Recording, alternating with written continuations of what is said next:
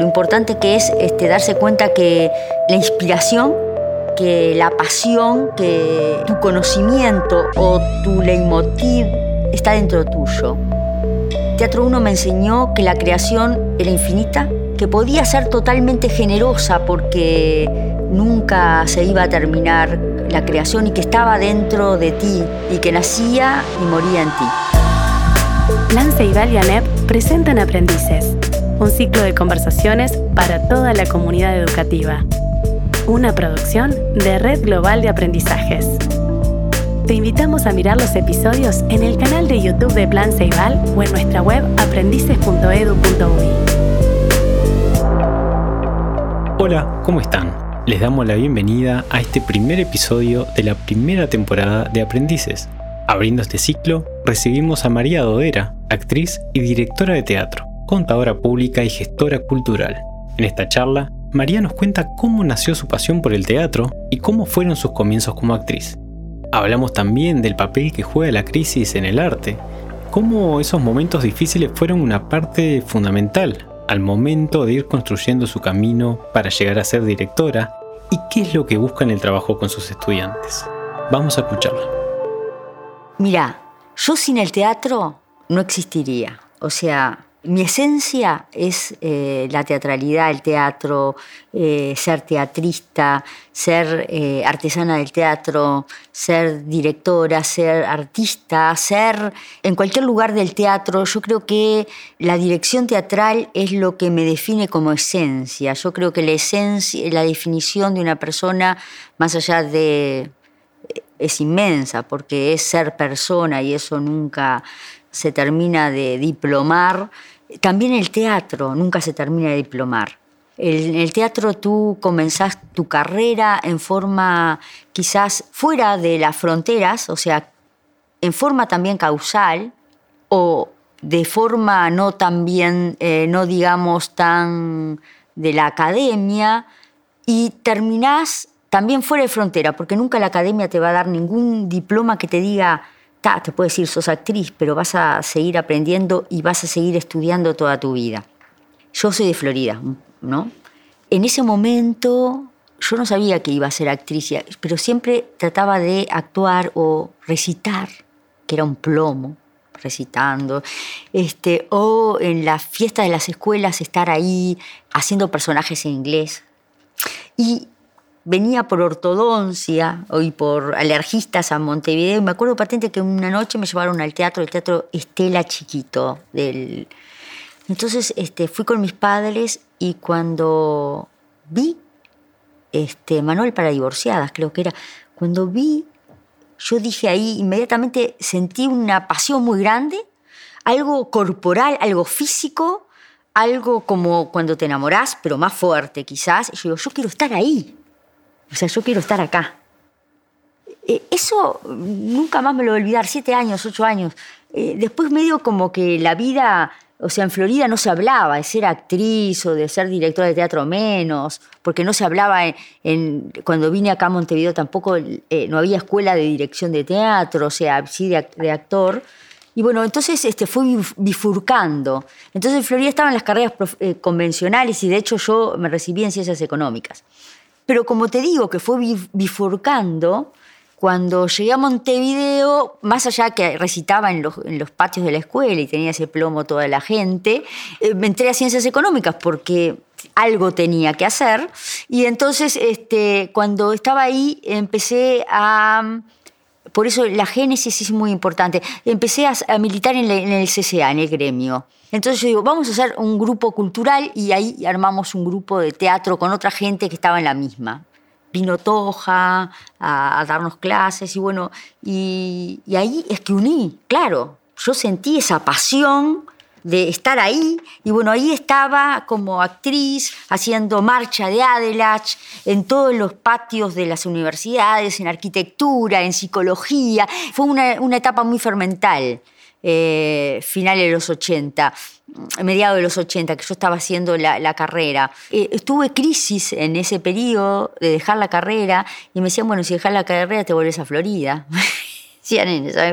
Este, entonces este, fui negociando entre una cosa y otra y inmediatamente yo estaba en los teatros, estaba en, los teatros universitarios, em, llevando, eh, tratando de militar en una forma también eh, desde la escena. Y eso me ha marcado, porque mi militancia es también desde la escena, eh, hoy día desde, en todos los temas que abordo, ya sea del feminismo, ideológicos, o sea, eh, también lo hago, o sea, como la génesis, como el acto inaugural te va después a direccionar o ser el paradigma de tu vida. También ahí aprendí otra cosa, lo importante que es este, darse cuenta que la inspiración que la pasión, que em, tu conocimiento o tu leitmotiv está dentro tuyo. Teatro 1 me enseñó que la creación era infinita, que podía ser totalmente generosa porque nunca se iba a terminar la creación y que estaba dentro de ti y que nacía y moría en ti.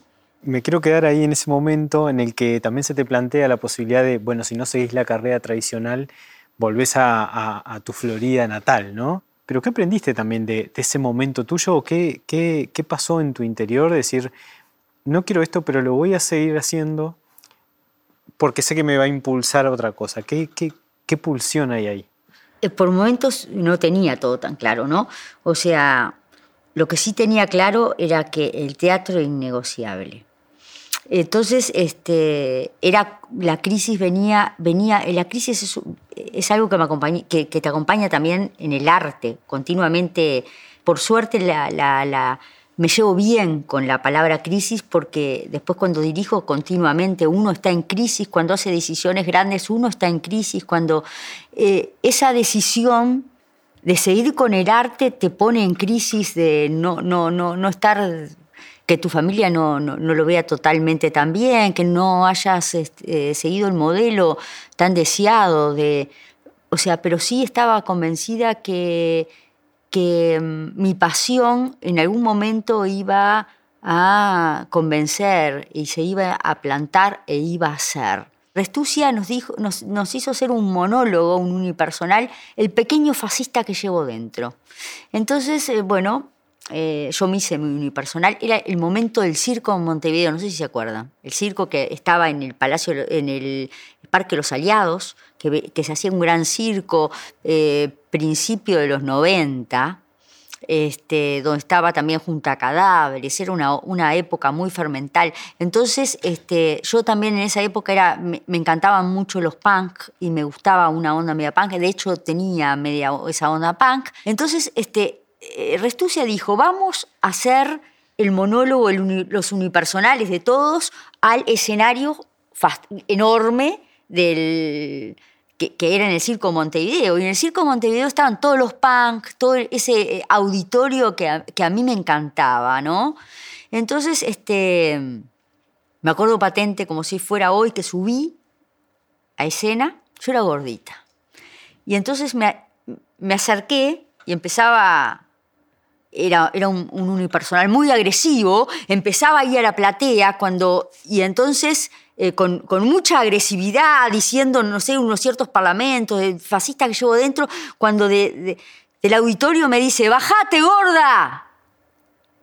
Ese momento también, fueron instantes que para mí fueron enormes. Ahí fue un, momento crisis. Yo pensé, ¿para esto sirvo? ¿Para esto no sirvo? ¿Qué hago acá?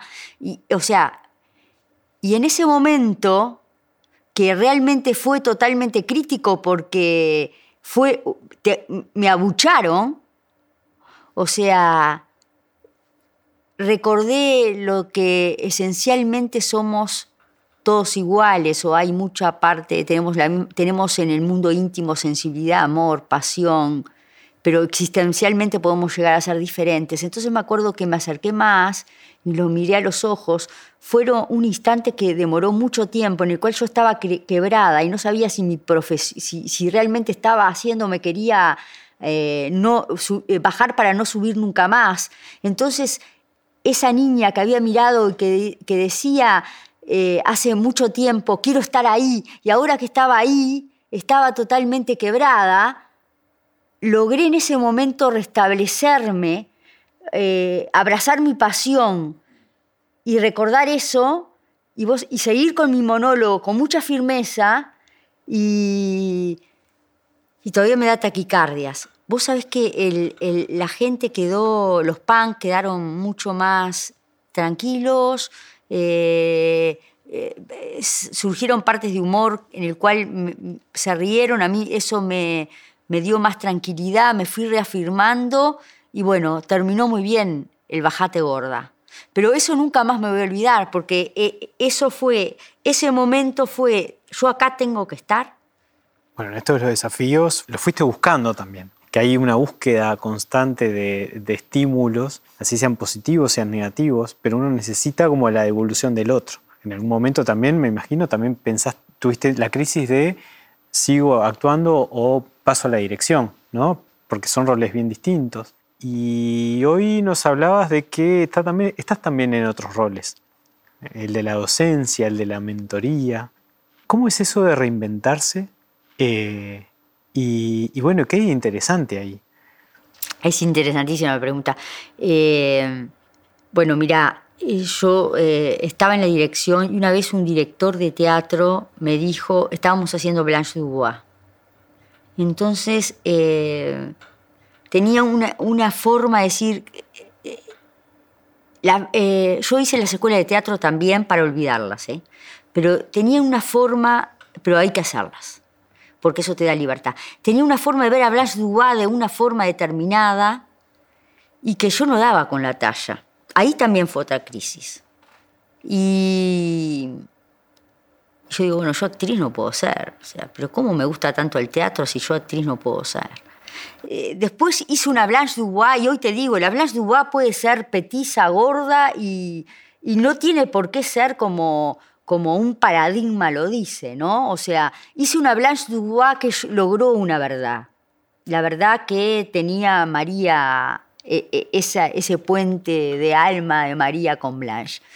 Ahí fue otro momento de duda justo en ese momento de duda, por eso digo de las causalidades, eh, mi grupo de, eh, ahí estaba estudiando en La Gaviota, mi grupo de, estudio estaba haciendo una obra que justo el director eh, era de Buenos Aires y se fue, entonces como yo en las muestras trataba de, organizar, dijo, a lo mejor nos puede dar una mano. Entonces en esa mano que les di, también causalmente, se llamaba El Segundo Pecado Original, fue en el 91, ganó el premio Revelación la dirección. Y tuve la suerte de irme a París a estudiar. A estudiar, cuando gané ese premio Revelación de dirección, yo dije, ahora soy, eh, o sea, me decían directores, yo que directora estaba en la escuela. Entonces este, le dije a Nelly Goitiño, escuchame que había visto la obra y le había encantado. Nelly, yo de esto no sé nada, ¿qué hacemos? Y me dice, vení a hacer conmigo a hacer práctica con Querido Lobo de Vitrac que se hizo en la Alianza Francesa en el 92, antes de irte a París. Entonces ahí traté de, Nelly fue mi gran maestra, mi gran maestra, le, traté de, robar todo a Nelly y después me fui a París a tratar de robarle todo a todo el mundo. Cuando volví me subí al avión, yo dije a la mierda, no sé nada, sé tan poco como fui porque tengo tanta, eh, uno me dijo una cosa, otro me dijo otra, otro me dijo otra y tengo tanto de todo, tanto, de tanta gente genial que yo me siento que pues, voy a un escenario y no sé ni cómo dirijo. Venir de avión con todas las, el rum, rum, rum de Yamushkin, de la Beli, yo digo, pero ¿quién soy? ¿No? Y ahí viene, entonces eso me acordé, el silencio, y me acordé de lo que había pasado también en el momento de Bajate Gorda, y me acordé lo que me decía Restucia, eh, la verdad está dentro de uno y esa verdad, ahí está el arte, es un manantial, esa es la palabra, es un manantial, nunca deja de darte, de darte, de darte. Y entonces este, tenés que tomar, me decía, ese abanico de posibilidades y tratar de que, de que pase por vos, de que pase por mí, para en libertad lograr de de, agarrar un texto, de agarrar un grupo y de, y de ser, y de ser. Y eso fue lo que me tranquilizó. Y eso fue lo que me tranquilizó. Esa cantidad de voces esas cantidades, yo lo, tomé como un abanico de posibilidades, como una riqueza de abanico de posibilidades, donde tenía que troncarla en mi verdad, troncarla en mi sentir, troncarla en mi pasión y dejarme este, con, esa, con esa cantidad, con ese abanico de posibilidades que sea continente, que sea continente para yo poder eh, saber que lo tengo, ese continente, y que me va a permitir abrir las alas y que, bueno, quizás vuele, y si, no, y si caigo voy a tener un buen sustento, pero lo más seguro que pueda volar. Pero siempre pensando desde cómo lo quiero hacer yo, cómo me parece que es la forma eh, verdadera, cómo yo me puedo ver representado, porque siendo de esa forma, en forma verdadera y con, evidentemente con ese continente, con ese continente que me da esa libertad de poder ser, es, es que evidentemente puedan abrirse las alas y puedas volar. Eso es lo que yo, por ejemplo, ahora trato de, llegarles a, mis, a, a, los estudiantes que se acercan para hacer tutorías, de ver por dónde quiere el estudiante desarrollar darle todas las herramientas e instrumentos para que salte trampolines, para que salte más al vacío, para que se tire a más, para que busque mayor el riesgo, pero sobre todo eh, fortalecer la voz propia, fortalecer la voz propia del estudiante, con herramientas creativas, ampliando los territorios. O sea, si este, con implicancia, siempre es importante que esté implicado, que esté implicado en su territorio para después, y después ampliárselo. Y sobre todo este, darle esa convicción que él, puede introyectar las herramientas y que eh, en cierta forma la creación está dentro de él. Aprendices es la primera serie original de Plan Ceibal y ANEP con la producción de la Red Global de Aprendizajes. Te invitamos a mirar los episodios en el canal de YouTube de Plan Ceibal o en nuestra web aprendices.edu.uy.